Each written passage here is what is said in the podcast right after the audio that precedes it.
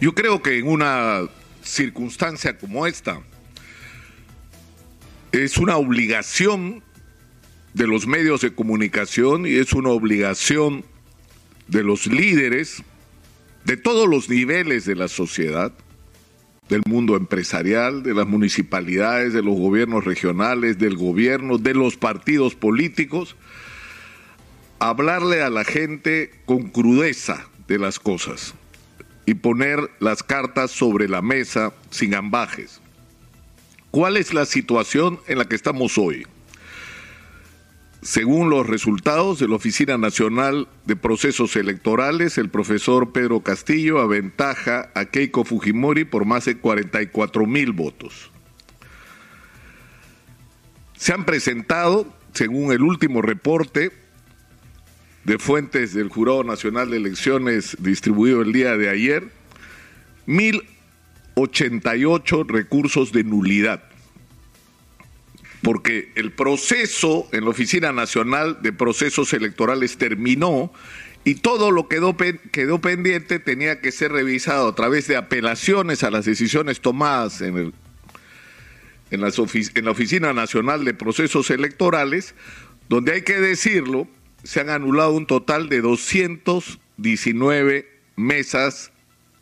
en todo el proceso de votación de las más de 85 mil, lo que está dentro números más, números menos dentro del rango de lo que ocurre normalmente en una elección. Pero a esto se ha agregado las solicitudes de nulidad presentadas por Fuerza Popular. Y también hay que decirlo por Perú Libre. Las de Perú Libre entiendo, de estas 1088 total que se presentaron, aproximadamente 200 fueron rechazadas la mayor parte de ellas por extemporáneas y por no haber pagado la tasa y no ha habido sobre ellas apelación. Y Fuerza Popular ha presentado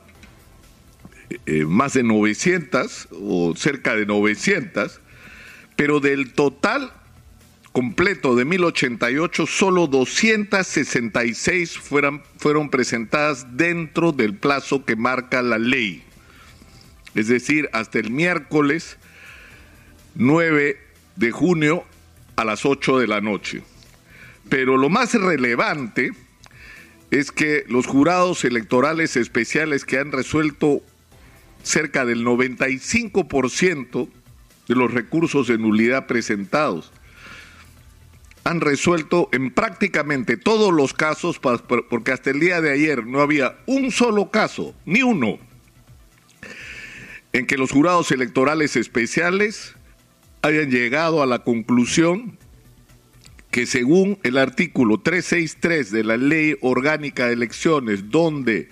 se establecen las nulidades, haya alguno de los recursos que haya sido comprendido en lo que contemplan estos cuatro artículos. Es decir, según el concepto de los jurados electorales especiales que son 60 en todo el Perú y están repartidos por todo el país de manera unánime. No hay evidencias que ellos hayan encontrado razonables para considerar que alguna de las mesas cuya nulidad se haya solicitado sea anulada se anule. Y eso nos enfrenta al siguiente paso, que es decir, Fuerza Popular ha presentado recursos de apelación a los que tiene derecho por ley y el Jurado Nacional de Elecciones tiene que resolver en última y definitiva instancia, que es algo que la gente tiene que saber. La Constitución no permite que las decisiones del Jurado Nacional de Elecciones sean revisadas por ninguna instancia lo que decida el Jurado Nacional de Elecciones tiene que ser acatado por todos. Y lo que está ocurriendo es que, digamos, por la lógica con la que están ocurriendo los acontecimientos, es difícil eh, suponer que el Jurado Nacional de Elecciones contradiga eh, masivamente lo que ha sido la decisión hasta ahora de los jurados electorales especiales. Es decir, lo que es altamente probable como ha ocurrido en otras oportunidades, es que el Jurado Nacional de Elecciones ratifique las decisiones tomadas por los jurados electorales especiales. Es decir, que no se anulen las votaciones en las mesas donde ganó Perú Libre, cuya nulidad está solicitando Fuerza Popular. ¿Y cuál será la conclusión de esto? Que el Jurado Nacional de Elecciones seguramente proclamará a Pedro Castillo. Y la pregunta es que nos hacemos con esto. Y la pregunta es si Keiko Fujimori y Fuerza Popular van a aceptar este resultado como se comprometieron al inicio de este proceso donde a convocatoria del Jurado Nacional de Elecciones firmaron un compromiso y un juramento de acatar lo que decidieran las instancias que la Constitución y la ley marcan en nuestros procesos electorales, que son la OMPE y el Jurado Nacional de Elecciones. Y es indudable que estamos enfrentados a una situación que nadie imaginó.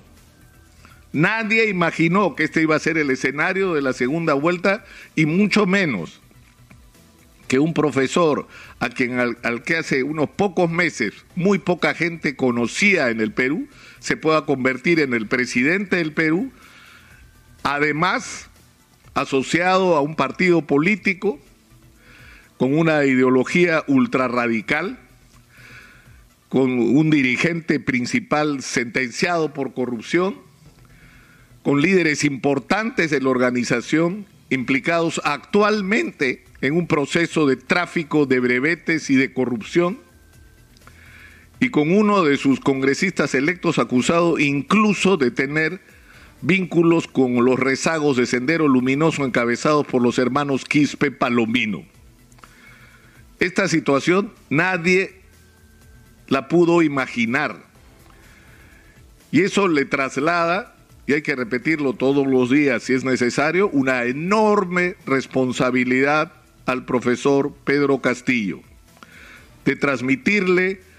tranquilidad, no solamente a la gente que votó por él y que no votó por el programa de Perú Libre ni por el señor Vladimir Cerrón.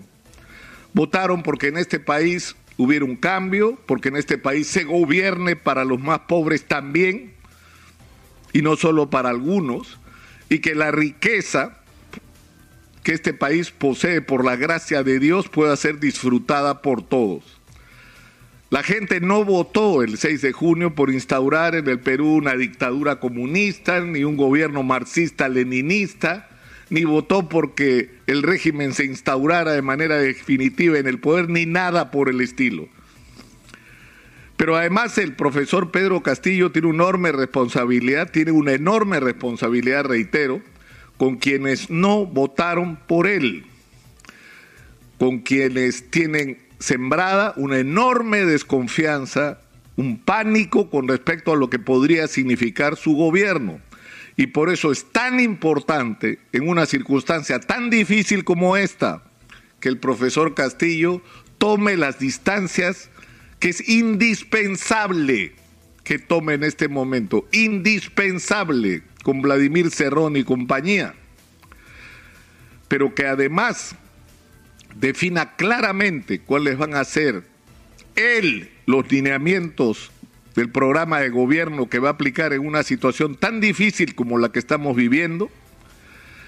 Y en segundo lugar, quiénes son los que los van a, lo van a acompañar en esta circunstancia tan dramática que lo que requeriría es un gobierno de la más ancha base para enfrentar juntos el proceso que el Perú necesita, que es vencer la pandemia, reactivar la economía e iniciar en el Perú un proceso de gobernanza distinta al que hemos tenido durante 200 años y, que por primera vez en la historia del Perú se empiece a gobernar en función de los intereses de los ciudadanos, de todos los ciudadanos, incluyendo a los más pobres y a los empresarios, cuya inmensa mayoría, los empresarios, ni son corruptos, ni son financiadores ilegales de campaña, y también son peruanos que dan trabajo y que merecen ser considerados y tratados con respeto. Yo creo que el país espera un mensaje claro del profesor Pedro Castillo. Es indispensable que lo haga y que lo haga al menor plazo posible, por el bien del Perú.